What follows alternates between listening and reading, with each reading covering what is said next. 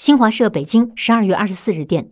因受爆炸袭击威胁，俄罗斯数十家法院、幼儿园、商场二十三号组织人员撤离。俄罗斯媒体报道，俄罗斯多座城市十一月以来频繁遭受类似威胁，但都是虚惊一场。俄罗斯国际文传电讯社报道，圣彼得堡和俄罗斯首都莫斯科多家法院十一月底以来几乎每天遭到类似炸弹威胁。俄罗斯大约八千座建筑物十一月底至今受到类似威胁，大约七十七万人因而撤离。法新社报道，这类威胁信息大多指认俄罗斯商人康斯坦丁·马洛费耶夫借助比特币实施诈骗，要求他还钱。马洛费耶夫否认诈骗。